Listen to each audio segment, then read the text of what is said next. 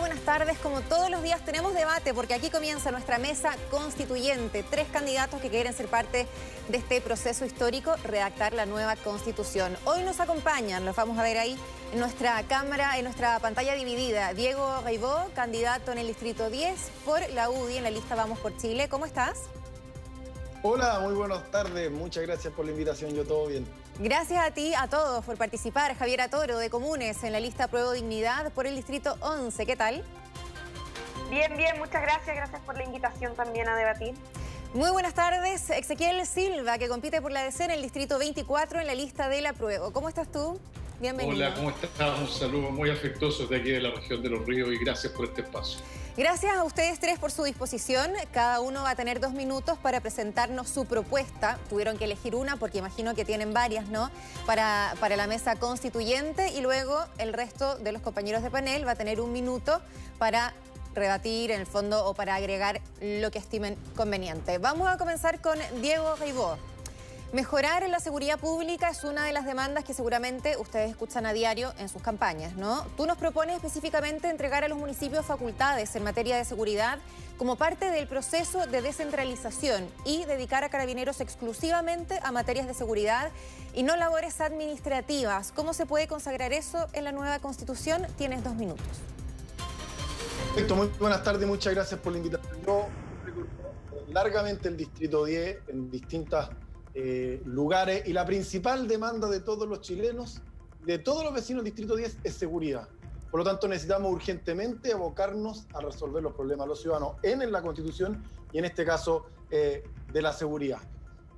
Y hoy en día los vecinos sienten que el municipio, que es el principal eh, responsable de, de responder a las necesidades de ellos, no pueden hacer nada en materia de seguridad. Los guardias de seguridad de los municipios solamente tienen una actitud colaborativa con Carabineros de Chile.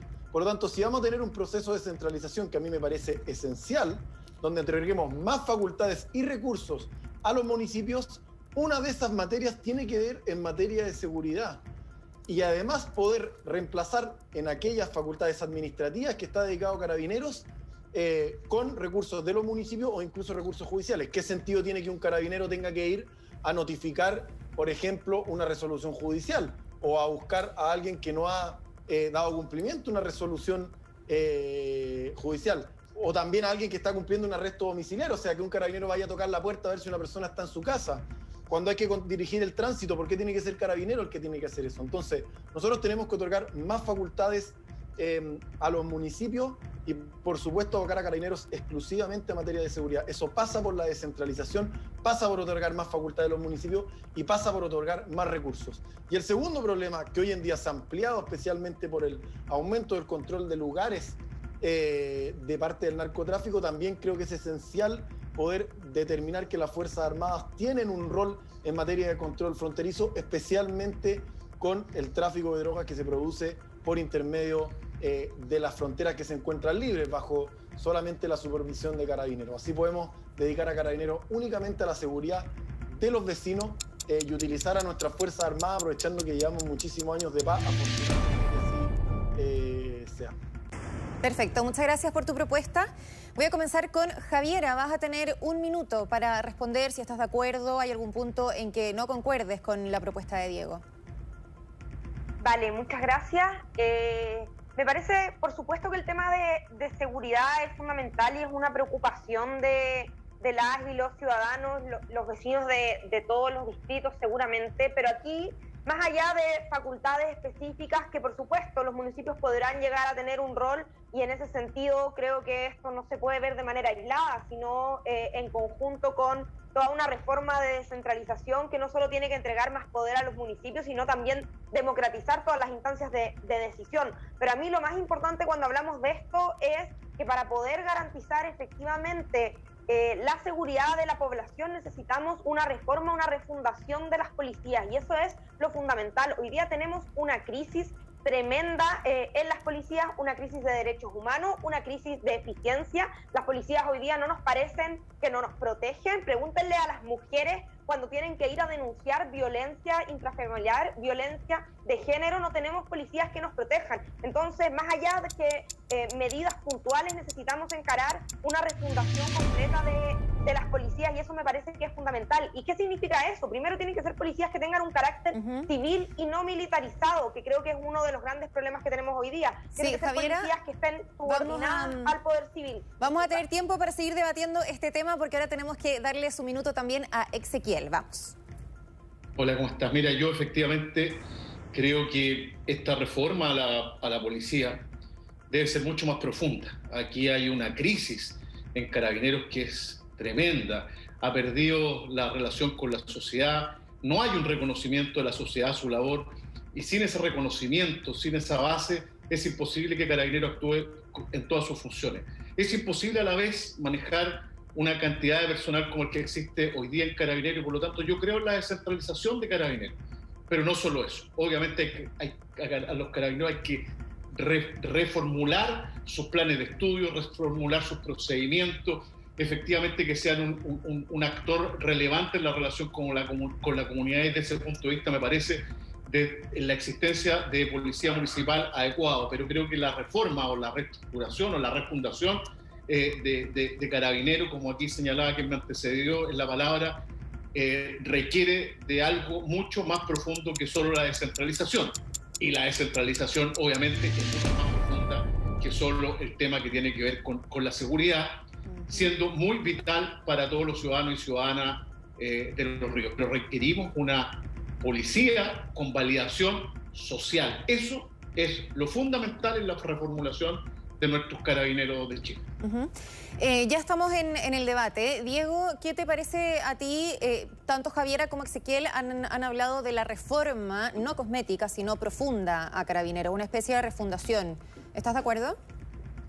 Ojo que son dos cosas. Una cosa es la discusión que tenemos en, relación a las policías y otra cosa es lo que yo comenté de cómo podemos mejorar la protección que, el Estado debe a los ciudadanos en relación a la seguridad pública, que involucra muchos eh, aspectos. Pero en relación a carabineros en particular, por, lo que yo decía primero, va con una propuesta concreta que se puede hacer un mejoramiento desde el estándar constitucional, eh, que obviamente después va a necesitar implementación a través de políticas públicas. Ahora, carabineros de Chile, obviamente todos sabemos que tiene que ser...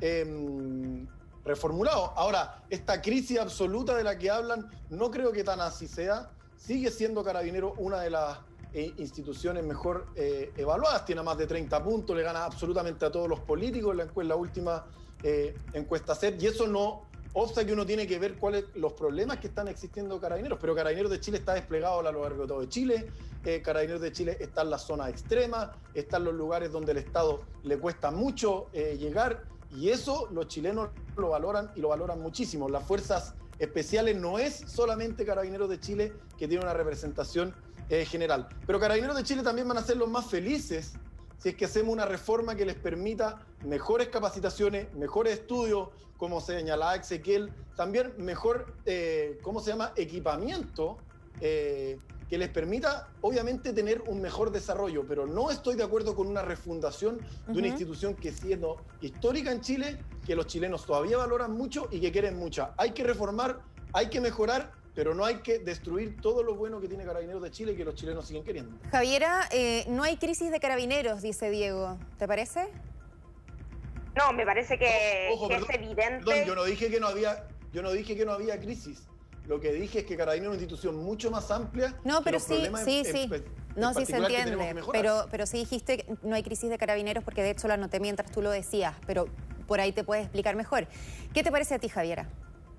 No, me parece que eso es, eh, la verdad es que de una eh, irresponsabilidad tremenda no reconocer la crisis que estamos viviendo. Nadie eh, dice que eh, no hay algunas cuestiones y funciones que cumplen carabineros que por supuesto que son relevantes, pero la verdad es que hoy día lo que hemos visto, sabemos que no son casos aislados.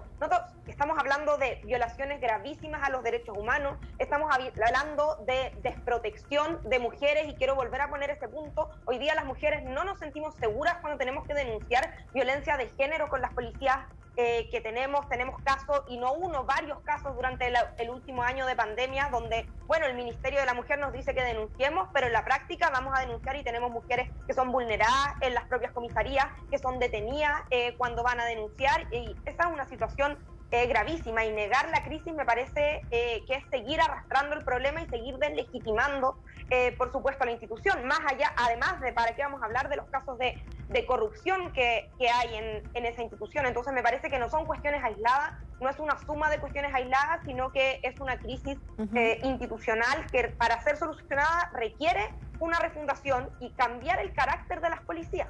Ezequiel, ¿te parece que esta refundación tendría que ser desde cero, tomando en cuenta el, contexto político, social?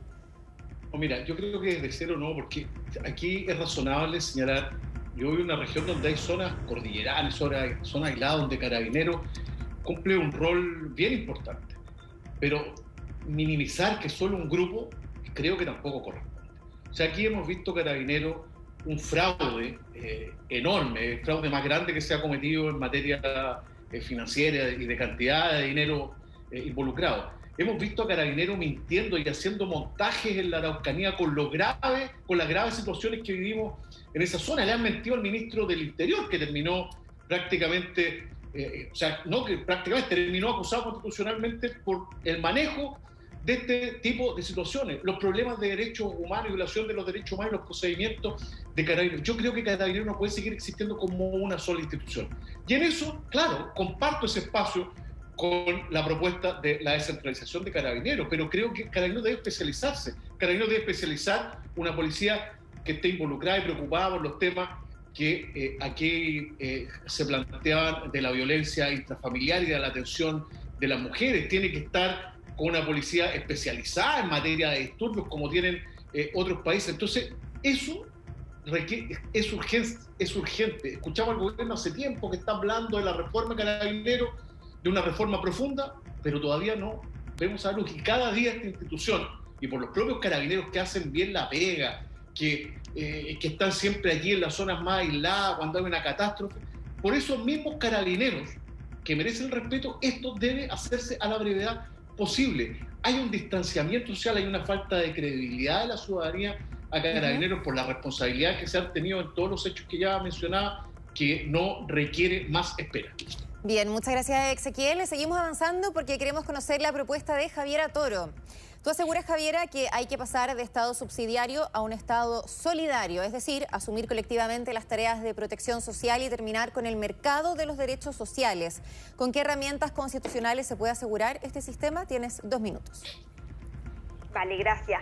Me parece que este es uno de los temas eh, cruciales del debate constituyente porque creo que una de las cuestiones con las que hemos chocado una y otra vez las demandas sociales que venimos levantando, quienes venimos movilizándonos hace más de 10, 15 años, por una institucionalidad que todo lo procesa en términos eh, neoliberales. Y ahí a veces pareciera haber una caricatura en que esta es una discusión de más Estado, menos Estado, un Estado más grande, un Estado más pequeño, pero la verdad es que la discusión central tiene que ver con eh, la orientación del Estado, no con el tamaño del Estado. Y el Estado subsidiario es la forma concreta, el Estado subsidiario en Chile, porque a veces se ocupan argumentos para evadir la discusión, pero la verdad es que el Estado subsidiario en Chile es la forma concreta del Estado neoliberal. Es un Estado que se desentiende de las funciones sociales, eh, que dice cuando, cuando haya privados que vayan a asumir las tareas, lo vamos a dejar, pero al mismo tiempo financia eh, el mercado con derechos sociales, financia el mercado de la educación, el mercado de la salud, en vez de fortalecer la salud pública, paga camas en la clínica Las Condes, eh, en vez de asegurar gratuidad, inventó una barbaridad como el crédito con aval del Estado, etcétera. Entonces, hoy día cambiar eso requiere una transformación absoluta del Estado y, y se manosea mucho a veces la palabra solidaridad eh, porque se dice que esa puede ser compatible con el Estado subsidiario, pero la verdad es que yo creo que no. La solidaridad tiene que ver con que todos nos hagamos cargo colectivamente de esas tareas y eso no es estatismo necesariamente, no es más Estado, sino también es entender el rol de las comunidades y la sociedad civil, pero no como prestadores de mercado, no como un negocio con la educación, un negocio con la salud, sino eh, para el desarrollo eh, libre de, la, de las comunidades. Y en ese sentido, una refundación del Estado que debe abordarse eh, en la dimensión constitucional es poder incluir a todos aquellos sectores que han sido, que hemos sido excluidos de la toma de decisiones durante todos estos años, durante esta democracia restringida eh, que hemos tenido los últimos 30 años. Y ahí algunas cuestiones fundamentales a mí me parece que son la plurinacionalidad, son una democracia paritaria. Hoy día tenemos el estándar de tener la primera constitución que va a ser redactada de manera paritaria en el mundo eh, y eso tiene que ser un mínimo para eh, que después podamos desarrollar más si se me está acabando el tiempo. Solo para mencionarlo y eh, democracia directa vinculante en todos los niveles. Perfecto, muchas gracias Javiera. Diego, tienes un minuto para analizar su propuesta. Vamos. Sí, por supuesto, primero señalar que quede bien claro, la constitución actual no dice nada, no, no nombra la palabra subsidiario en ningún artículo de la constitución. En segundo lugar, que la solidaridad no se opone a la subsidiariedad. Eh, y acá voy a hacer una que yo sé que los panelistas lo tienen claro, pero las personas muchas veces entienden el Estado subsidiario como un Estado que otorga subsidio, y eso no es así. El Estado subsidiario es aquel que está presente en todos aquellos lugares donde la sociedad civil, las personas, los privados, no son capaces de otorgar algún tipo de prestación o de servicio y yo desde luego no veo eh, por qué eso no pueda seguir así.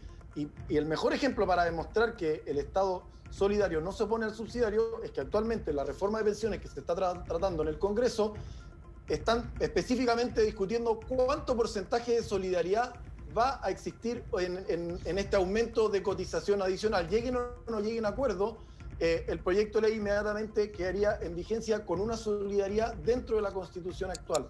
Por lo tanto, no veo por qué tenemos que privar a los privados de poder otorgar bien público en la medida que ese bien esté bien hecho y que el Estado sea muy eficiente para fiscalizar de que la prestación la estén otorgando de correcta manera. Bien, gracias Diego. Ezequiel, también tienes 60 segundos.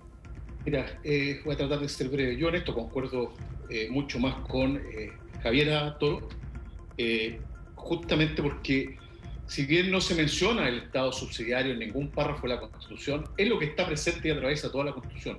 Un rol bastante marginal del Estado y un rol prioritario del sector privado. Solo permítanme leer eh, en el capítulo tercero, artículo 9, sobre el derecho a la salud. ¿Qué es lo que dice? El Estado protege el libre y igualitario acceso de las promociones de protección a la salud. protege el libre acceso. ¿Ustedes creen que efectivamente en la región de los ríos, de sectores apartados, rurales, la gente tiene libertad de acceso. Lo mismo pasa en la educación, lo mismo pasa en la vivienda, donde quien determina eh, es el mercado. ¿Por qué? En nuestra región a lo mejor sea menos, pero en Santiago, por ejemplo, es donde están ustedes en su estudio, se han ido a los sectores periféricos de la ciudad por el valor del mercado del suelo, porque así está determinado por las inmobiliarias y donde el Estado no puede hacer nada. Yo estoy por efectivamente un Estado de derechos garantizados, que los garantice, están bien para que efectivamente la gente pueda establecer esa libertad que aquí se menciona. Y es más, es más, el privado debiera tener una acción absolutamente marginal en temas como la salud, como la educación, como la previsión. El resto es justamente lo que refleja este Estado social que te Yo creo que aquí hay que relevar el valor de lo público en nuestra Constitución, sobre todo en aquellas materias que mencionaba. Javiera, eh, ¿qué te parece la respuesta de tus compañeros ante tu propuesta? Diego, por ejemplo, criticaba que se deje fuera a los privados. Em, no, mira, primero es cierto que la subsidiariedad no está en términos explícitos en la Constitución, pero de todas maneras es evidente que es el paraguas en el que se ha regido este orden constitucional. Y ahí yo sí que concedo un punto, no todo viene de la dictadura, en parte también ha habido una interpretación muy restrictiva de este régimen constitucional durante los últimos 30 años, y por eso no es trivial eh, la consigna de que no son 30 pesos, son 30 años. Eh, pudo haber una interpretación distinta, pero por eso también hoy día es tan relevante la... Eh, el proceso constituyente que estamos viviendo. Yo no he dicho que los privados no tengan ninguna lugar o participación, por ejemplo, en la prestación de, de, derechos sociales. Lo que pasa es que en el régimen actual los privados solo son entendidos como negocio. Entonces, la única manera de solo se entiende que hay Estado y mercado, pero esa es una contraposición absolutamente falsa. Yo creo que hoy día lo que tenemos que garantizar es que cuando participe la sociedad civil tenga un espacio, por ejemplo, para fundar proyectos educativos, pero no para hacer negocios con la educación. Y creo que eso es una demanda que viene hace bastante tiempo y una y otra vez eh, no la hemos podido eh, satisfacer. Y en, y en, ese sentido yo sí creo que hay una eh, contradicción y el, lugar donde estamos hoy día es el mayor ejemplo de eso. O sea, eh, Diego dice no hay contradicción entre solidaridad y Estado subsidiario y que la actual reforma de pensiones eh, que se está discutiendo sería un ejemplo de eso. O sea, eso es eh, taparse los ojos. Estamos en una crisis profunda, social, política, eh, económica, de sostenibilidad de la vida durante este año de, pandemia y me parece que es evidente que este Estado que tenemos subsidiario, restringido en lo social, no ha sido capaz de asegurar condiciones mínimas de subsistencia. O sea, la semana pasada nos comentaban los datos de desnutrición que están apareciendo, o sea, cuestiones que parecieran mínimas para la subsistencia, este Estado no es capaz de garantizarla. Diego. Sí, porque si nos vamos a lo, cuál es otro estado sí el que ha podido otorgar eh, esas prestaciones. Nos vamos a Argentina al lado, que tiene un estado social, que expropiaron los fondos de pensiones, que aumentaron la deuda pública a un punto donde ni siquiera nadie les puede prestar plata, no tienen dónde conseguir vacunas. O sea, el Estado en el otro modelo ha sido muchísimo más fallido que el Estado chileno para poder hacer frente a la pandemia, con todos los errores y todos los problemas dentro de una crisis sanitaria que está afectando a todos los países del mundo. Entonces, decir que el Estado chileno es fallido en un periodo de pandemia cuando le ha afectado absolutamente a todos los tipos de Estados que existen en el mundo, y desde luego Chile ha tenido una mejor resolución que cualquiera de los otros países de Sudamérica, especialmente mostrado en el proceso de vacunación, me parece que no da respuesta a lo que yo dije. Lo que yo dije es que la solidaridad no se opone a la subsidiariedad, son absolutamente complementables y en el caso del proyecto de ley de la reforma de pensiones, independiente si se aprueba o no se aprueba, y en otros aspectos más se puede determinar que la solidaridad es posible en un sistema subsidiario. Eh, Ezequiel, brevemente cerramos contigo el debate. Mira, yo, creo que siempre es caricaturizar, poner ejemplos donde se han hecho mal las cosas en algunos aspectos. Eh, hoy día dicen Argentina, otras veces nombran a Venezuela, otras veces nombran a otro estado. Yo no quiero ser ni Argentina, ni Venezuela, eh, ni quiero ser Kuwait. No, yo lo que quiero es que Chile tenga un sistema que permita a sus habitantes, a sus ciudadanos, tener la libertad. Para tener esa libertad hay que tener estándares mínimos civilizatorios que existen en los países desarrollados con los cuales nosotros nos queremos comparar. Una educación pública de calidad, gratuita, garantizada para todos los chilenos. Una salud, la misma cosa. Acceso a la vivienda, una pensión digna para que quien termina de trabajar y termina su vida laboral pueda efectivamente tener una situación muy distinta a la que tiene hoy día en tema laboral exactamente lo mismo. Yo, creo que lo que ha hecho la pandemia ha puesto en ha hecho poner en evidencia las debilidades que tiene nuestro Estado para responder a situaciones como esta. Y eso tenemos que ser capaces de repararlo en esta discusión constitucional. Muy bien, gracias Ezequiel. Nos vamos a quedar contigo para conocer también tu propuesta. Tú nos dices que el agua debe ser un bien nacional de uso público, agua para todas y todos los chilenos. ¿De qué manera la nueva constitución podría avanzar más allá de lo que está estipulado en el Código de Aguas? Tienes dos minutos. Bueno, justamente, que está estipulado en el Código de Agua y no en la Constitución. Entonces hay una cosa que es eh, absolutamente eh, tramposa, por decirlo lo menos. Dice la Constitución, los derechos de los particulares sobre las aguas reconocidos o constituidos en conformidad a la ley, la ley que tú mencionas, otorgarán a sus titulares la propiedad sobre ella. Y ese es el problema. Yo quiero estar una región que está rodeada de ríos, rodeada de lagos. Y te quiero decir que hay muchos lugares donde tienen que ser abastecidos de agua por camiones aljibe teniendo el río al lado, porque no pueden acceder a esa agua porque son derechos que están pedidos. Derechos muchas veces con afanes especulativos para generar energía en un futuro si un proyecto eh, puede efectivamente prender grandes cantidades de agua pedida, donde no se respeta el derecho prioritario al consumo humano, donde no se respetan los caudales ecológicos mínimos, etc. Creo que hoy día el agua hay que establecerlo en nuestra constitución como un bien nacional de uso público, prioritariamente para el consumo humano, estableciendo los caudales ecológicos mínimos para la sobrevivencia de todos nuestros recursos naturales. Los proyectos que se instalan en las regiones tienen que ser evaluados de acuerdo a este criterio. Aquí estamos llenos de producciones forestales, que muy bien generan trabajo y todo, pero que han secado nuestros afluentes. Monocultivos como el pino, como el eucalipto. Parte importante de los problemas que tenemos con las comunidades mapuche desde la octava a la décima región tienen que ver justamente con el problema de acceso al agua, de que se han secado los afluentes de agua, las vertientes naturales, producto de este tipo de plantaciones. Entonces, el agua hay que garantizarla. El agua es un derecho humano importante hoy día, más aún con el cambio climático que va a venir, que va a ser mucho más relevante.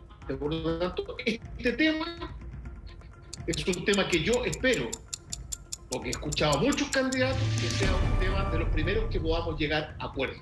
Un bien donde el Estado pueda efectivamente eh, tener este bien para distribuirlo de manera diferente y que el código de agua se adapte a este precepto que debiera quedar en la Constitución, que el agua es un bien nacional de uso público. Yo quiero recordar que hace tres meses atrás, más o menos, cuatro meses, en el Senado se votó esta reforma constitucional. 24 senadores votaron a favor de que esto esté en la Constitución. 12 votaron en contra. ¿Qué es lo que pasó? Ganaron 12. Ese es uno de los problemas que tiene nuestra Constitución. Muchas gracias, Ezequiel, por darnos a conocer tu propuesta. Diego, el agua, ¿bien público o privado? Tiene 60 segundos. Primero, el agua es un bien nacional de uso público, lo dice el Código de Agua en su artículo 2. Otra cosa es que en Chile la administración y distribución del agua esté hecho por un mercado de agua. Esos hay 52 estados en el mundo, porque Estados Unidos se divide en estados. Pero la Constitución no dice eso. Tiene 52 estados que tienen mercados de agua en países muy desarrollados eh, como Australia. Pero ¿cuál es la prioridad que yo le daría al agua? Primero, derecho humano al agua reconocido en la Declaración Universal, reconocido en el Pacto San José de Costa Rica y reconocido por nuestra Corte Suprema en dos fallas en relación a Nogales y en relación eh, a Petorca, que la constitución actual ya no de manera explícita, yo lo pondría de manera explícita, tiene que estar el agua. Después tiene que obviamente garantizarse un caudal ecológico que nos permita mantener obviamente la protección y cuidado del medio ambiente, que a mí me parece esencial como ex del medio ambiente. Y luego una justa distribución del agua, especialmente en aquellos lugares donde no haya gas suficiente para toda la demanda.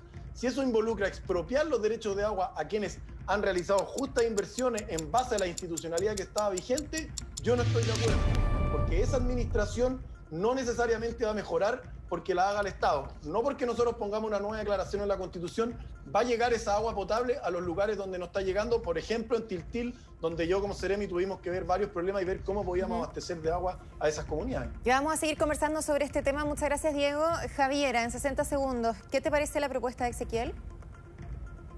Me parece que es evidente que hoy día todo el mundo está hablando de, la crisis eh, climática, la escasez hídrica, porque se ha vuelto un problema ineludible y en ese sentido yo comparto lo que, lo que ha planteado Ezequiel, pero a mí me parece que es fundamental que aquí empecemos a precisar un poquito más, porque no basta con que hoy día lo que está en el Código de Aguas y en el Código Civil lo pongamos en el texto de la Constitución o que pongamos un derecho humano al agua, si es que eh, no somos capaces de eh, reformar también el modelo de gestión de las aguas. Y en ese sentido, a mí me parece que es fundamental que hablemos de la propiedad sobre el agua. Hoy día eh, no hay más agua, tenemos una crisis climática que es global, tenemos casos de usurpación de agua, sabemos, pero también tenemos sobre otorgamiento de derechos de agua. Entonces, si nosotros ponemos el derecho humano al agua en la Constitución, eso no va a hacer aparecer más agua en los caudales. Entonces necesitamos, creo, cambiar eh, el modelo de gestión eh, y de gobernanza del agua por un modelo que yo creo que no debe estar basado en la propiedad. Y eso para mí significa terminar con la propiedad sobre los derechos de agua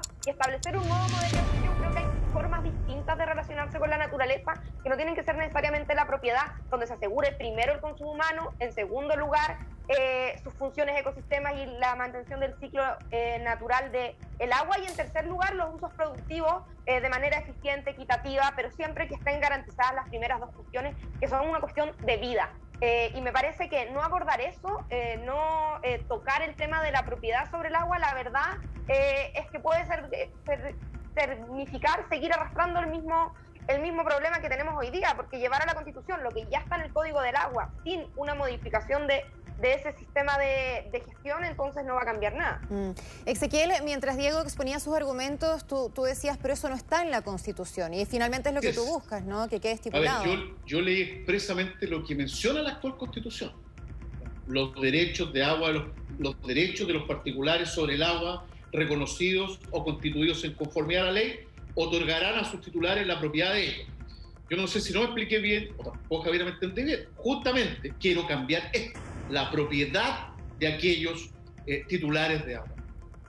No solo establecer en la Constitución que el agua es un bien nacional de uso público. Estoy claro que hay que cambiar la propiedad, el otorgamiento de estos, eh, derechos. Yo no soy partidario de que se sigan transando como cualquier producto del mercado y establecido claramente cuáles, a mi juicio, son las prioridades del uso de esta agua. Hay que establecer una nueva gobernanza y hay que cambiar el código de agua de acuerdo a estos principios constitucionales que a mí me parecen básicos.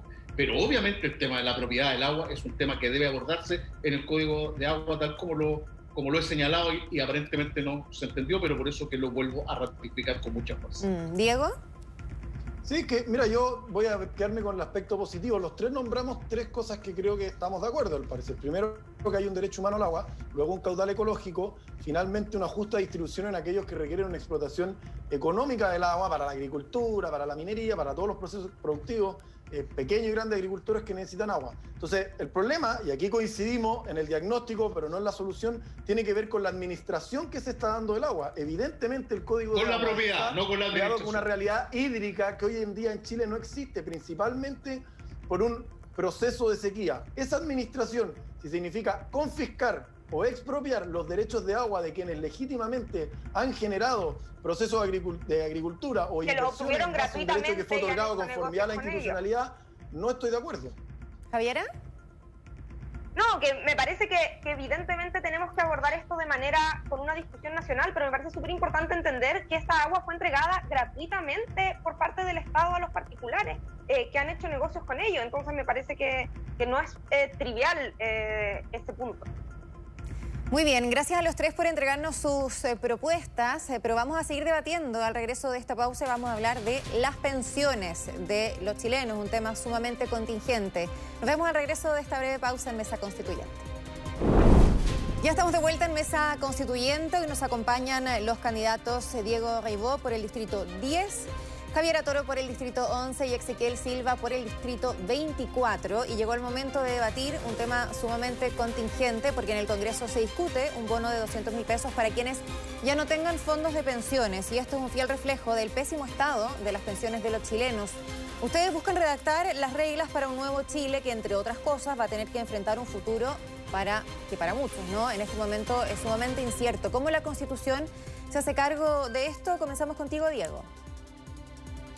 Bueno, eh, lo primero, señalar que la reforma, o sea, que la reforma de pensiones que se está tramitando en el Congreso demuestra principalmente que el hecho de que cambiar el sistema de pensiones no tenía que ver con la Constitución, que fue una de las principales consignas que se dieron, a mi juicio, falsamente después eh, del 18 de octubre. Lo que no obsta que, evidentemente, siendo uno de los principales problemas eh, hoy en día los chilenos necesitamos abordar el tema de las pensiones de manera constitucional, pero estableciendo ciertos principios que los que nos permitan es que el Estado pueda garantizar una pensión eh, básica, evidentemente, a todos aquellos quienes por una u otra razón eh, justificada no han podido tener las cotizaciones que les permitan, evidentemente, recibir una pensión como las dueñas de casa, por ejemplo, como alguien que por algún tipo de discapacidad, etcétera, no ha podido ejercer labores de trabajo, eh, etcétera. Ahora, ¿significa necesariamente que tener que pasar a un sistema de reparto? Yo estoy absolutamente en contra. Lo que necesitamos hacer en materia de pensiones, sí o sí, independiente incluso del sistema que tengamos de pensiones, tiene que ver con aumentar la edad de jubilación, con evitar las lagunas previsionales eh, tan graves que tienen los chilenos y evidentemente aumentar la cantidad eh, de porcentaje que estamos cotizando. Pero no es un problema estrictamente constitucional. Lo que sí debemos establecer en la Constitución, como decía, es que una pensión en particular eh, obviamente debe estar garantizada para el Estado para todos aquellos que no puedan eh, haber ejercido esa labor productiva. Pero el mejoramiento de las pensiones pasa por mejorar cuánto cotizamos, por mejorar, o sea, por aumentar la edad de, jubilación y por supuesto creo que se puede hacer una mejora en términos regulatorios al sistema de FP, por supuesto puede ser incluso con las utilidades, puede ser eh, en relación a los diversos mecanismos de inversión que tiene, pero de todas maneras tenemos que seguir eh, sacándole utilidad a los recursos para que lo que nosotros ahorremos obviamente pueda aumentar progresivamente en el tiempo y eso nos permita extender la cantidad de años en que vamos a recibir una jubilación. No estoy pero bajo ningún respecto por un sistema de reparto, porque ha sido un fracaso en todos los países del mundo donde se ha implementado. Ezequiel. Bueno, mira, yo discrepo en algunas cosas porque es cierto que esto depende el sistema de hoy día, en que nuestras pensiones van a ser de acuerdo a lo que cotizamos. Pero cada una de las chilenas y chilenos cotizamos de acuerdo a lo que ganamos. y yo quisiera recordar la semana pasada las declaraciones del presidente de la Sociedad Nacional de Agricultura y el presidente de la Cámara Chilena de la Construcción, donde decían que estos bonos iban a hacer que aumentaran los sueldos, no solo le iban a subir los costos a ellos, sino que iban a permitir que aumentaran los sueldos. O sea, la solución de verdad sería poder aumentar los sueldos para que el porcentaje de cotización sea más alto. Pero eso es lo que opinan eh, algunos sectores empresariales de Chile.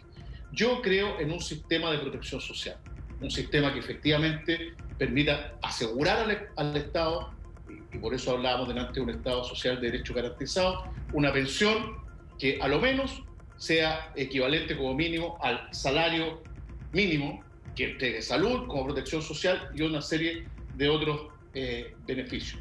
Si la gente no tuvo pensiones mínimas, mira, esto de que tienen laguna, sí, efectivamente hay gente que tiene eh, laguna, pero tiene que ver fundamentalmente por el sueldo que recibían. Hay gente que ha recibido el sueldo mínimo durante años y eso es la cotización que tiene un sueldo que no da para vivir.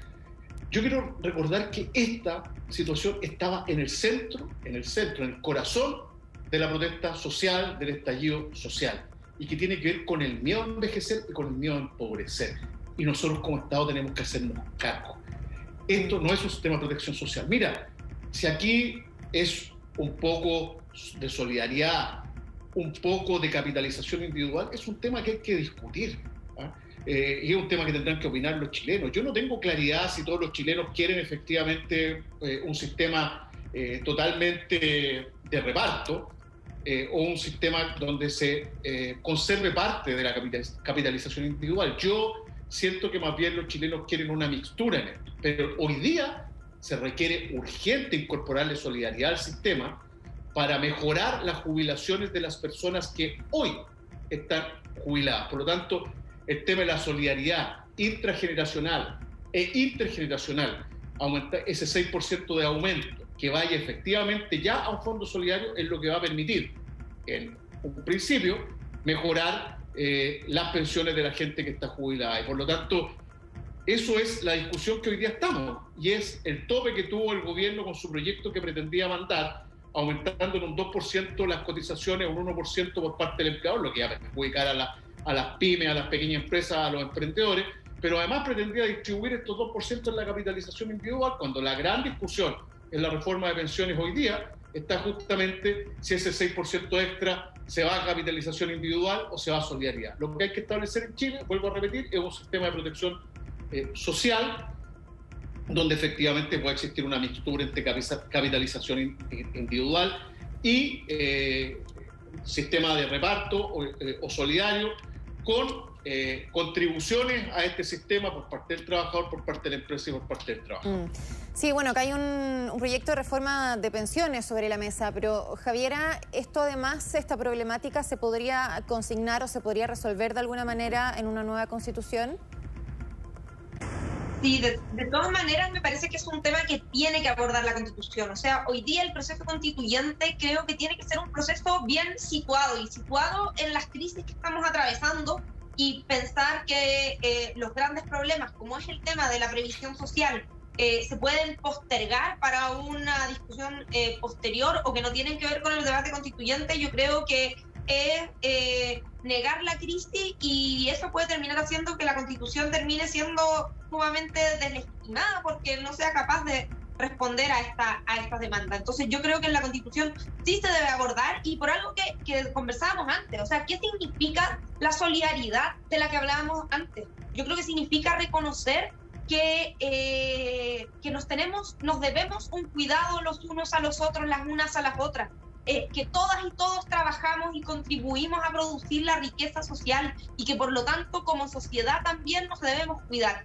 Eh, y por eso yo creo que establecer un sistema, el derecho a la seguridad social, más allá de eh, la palabra que está hoy día en la constitución actual, significa reconocer un sistema, o sea, requiere necesariamente un sistema eh, que sea solidario, que tenga esa solidaridad intergeneracional eh, e intrageneracional, es decir, que quienes más ganan eh, contribuyan al financiamiento de las pensiones de los que ganan menos, que quienes están trabajando contribuyan al financiamiento de las personas que ya han trabajado toda una vida. Y creo que eso es, eh, eso es un Estado solidario, un Estado en que le asegura vejez digna a todas y todos quienes han contribuido durante toda una vida de trabajo para, para el bienestar social. Y en ese sentido, por supuesto que será materia de ley la regulación del sistema, pero yo sí creo que la solidaridad, la eh, contribución tripartita del Estado, el empleador y el trabajador eh, son cuestiones fundamentales y creo en un sistema de, de reparto para, para, enfrentar, para enfrentar eso. Me parece que eso es, es fundamental porque se dice que aquí el problema... Eh, creo que, es importante entender que el sistema de capitalización individual nos hace responsable a nosotros mismos de nuestras propias pensiones. Dicen, bueno, es que el problema no es el sistema de pensiones, son los sueldos. ¿Qué sueldo? Eh, dice Diego, el problema son los sueldos, pero su propio gobierno está proponiendo un aumento de 10 mil pesos del sueldo mínimo. Entonces, no estamos generando condiciones reales de eh, mejoramiento de las condiciones de vida de, de la población. Y yo creo que eh, para eso se requiere un sistema de solidaridad de seguridad social eh, solidario que garantice a todos y todas eh, una, vejez, una vejez digna. Y creo que eso sin duda es materia constitucional. Diego. Sí, primero decir que en este caso estoy un poco más de acuerdo con Ezequiel. Eh, em, a mí no me parece para nada malo, estoy de acuerdo en que parte, sobre todo esta cotización extra que se está discutiendo, el 6%, tenga un concepto de solidaridad.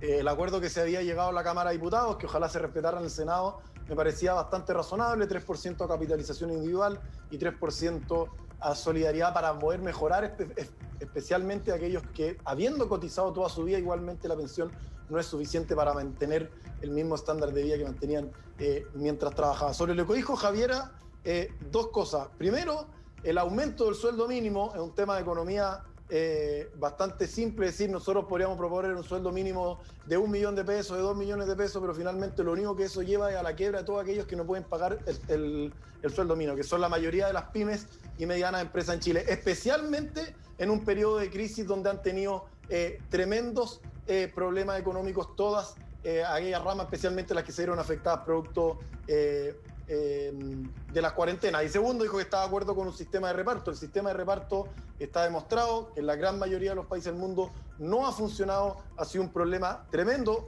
Y vuelvo al ejemplo de Argentina, hoy en día ni siquiera han podido reajustar eh, las pensiones con un 40% eh, de inflación. Y por una razón muy simple, cada vez tenemos menos jóvenes y cada vez tenemos más adultos mayores. Si los jóvenes no son capaces de mantener a los adultos mayores, el sistema de reparto fracasa.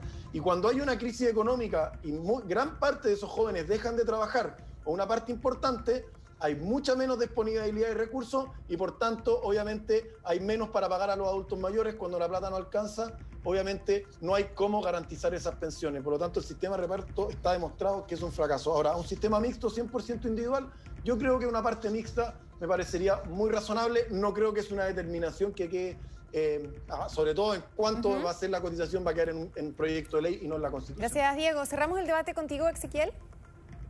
Bueno, mira, efectivamente, quiero solo pasarme en un punto. Diego habla del acuerdo que había en la Cámara de Diputados.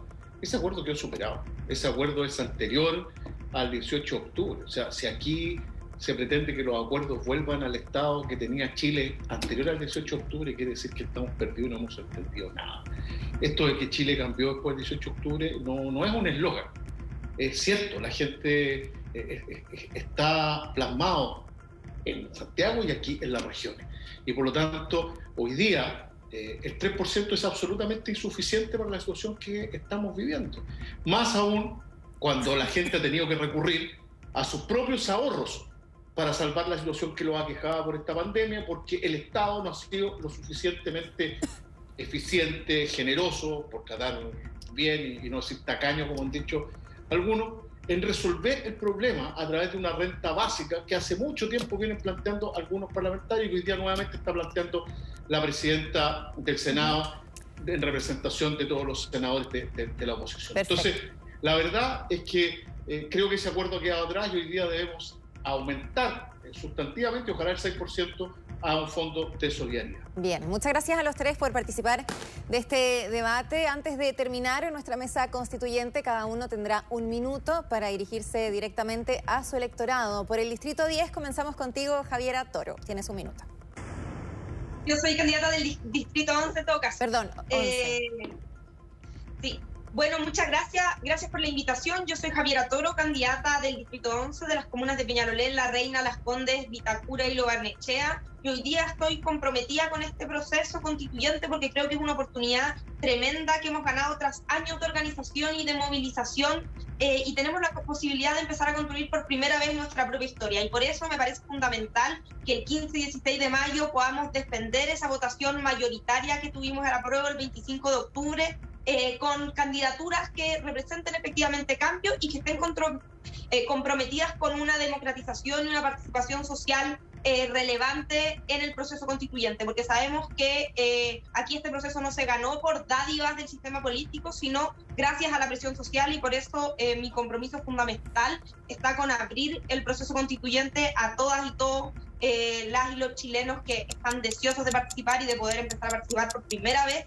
en la toma de decisiones eh, democráticas. Y votemos por candidaturas que puedan representar esos cambios para que este proceso no termine en una nueva y mayor frustración como eh, otros episodios que hemos vivido en nuestra historia reciente. Yo voy por la lista gracias, de eh, Javiera, se acabó tu minuto y ahora tenemos 60 segundos para Diego Gaibó por el distrito 10.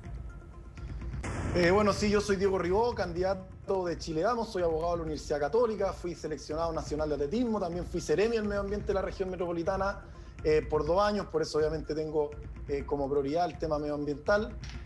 y mi profesión me permite decir que tengo los conocimientos jurídicos que requieren los constituyentes, también tengo el conocimiento técnico en estas políticas públicas, especialmente en materia ambiental, que es lo que he trabajado, pero también tengo el conocimiento territorial, ya que como Seremi tuve la oportunidad de recorrer toda la región eh, metropolitana y ahora obviamente como candidato gran parte del distrito 10, un distrito tan, tan, tan grande que es difícil llegar a cada una de las esquinas a pesar de que lo hemos tratado. Y por eso tengo la virtud de la juventud, de estar en este proceso de renovación política, pero reconociendo todo lo que hemos avanzado en los últimos años.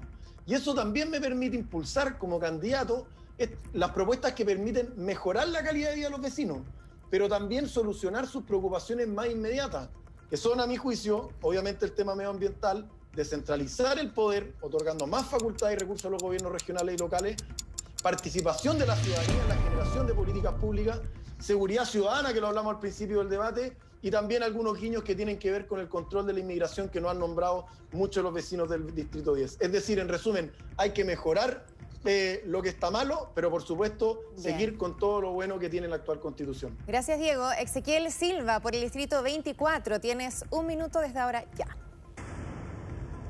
Yo quiero resaltar el tema de la descentralización en este minuto, junto con agradecerle a ustedes por la invitación.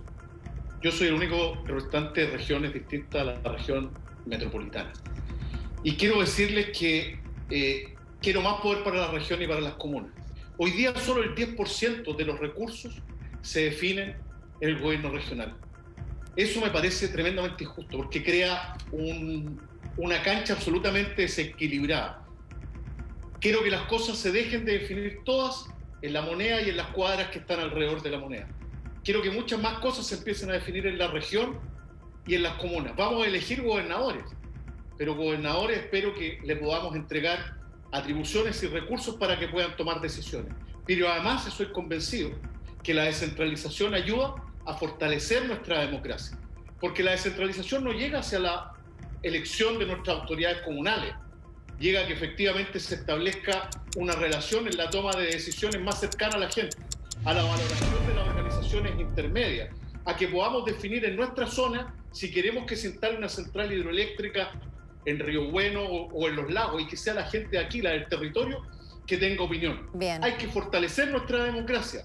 Las crisis de la democracia como la que estamos viviendo solo se solucionan con más democracia, profundizando la democracia y la descentralización es profundizar nuestra democracia. Bien, muchas gracias Ezequiel, gracias a los tres por participar en nuestra mesa constituyente. Mucha suerte en lo que se viene, queda poco, ¿no? Para esta elección histórica. Que les vaya muy bien. Gracias. Gracias. Gracias. Gracias a ustedes por eh, participar también desde sus casas en nuestra mesa constituyente. Recuerden que pueden eh, seguir eh, todos los debates que hemos hecho anteriormente en nuestras redes sociales. Nos encuentran en Twitter y en Instagram con el arroba megapluscl. Quédense con nosotros que ya regresa Mega Noticias Alerta.